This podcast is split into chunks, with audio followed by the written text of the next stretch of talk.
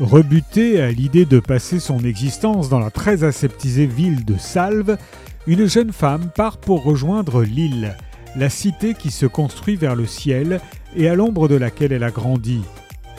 Parvenue au sommet après l'épreuve de l'ascension, elle intègre rapidement une nouvelle génération de bâtisseurs et rejoint le groupe des sculptrices.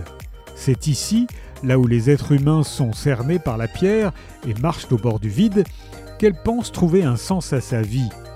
Ainsi, pendant des années, elle va s'oublier, alors qu'autour d'elle, certains chutent ou disparaissent sous des décombres. Mais que cache l'acharnement des bâtisseurs et d'où vient la pierre qui leur sert à pousser toujours plus loin les limites de leur quête d'absolu? Avec ce roman aux allures de fable, l'autrice Sarah Serre questionne notre relation à l'art et à la communauté, nos croyances et dans le même geste notre aveuglement. Sarah Serre est agrégée de lettres modernes, enseignante en banlieue parisienne. Bâtir le ciel est son premier roman.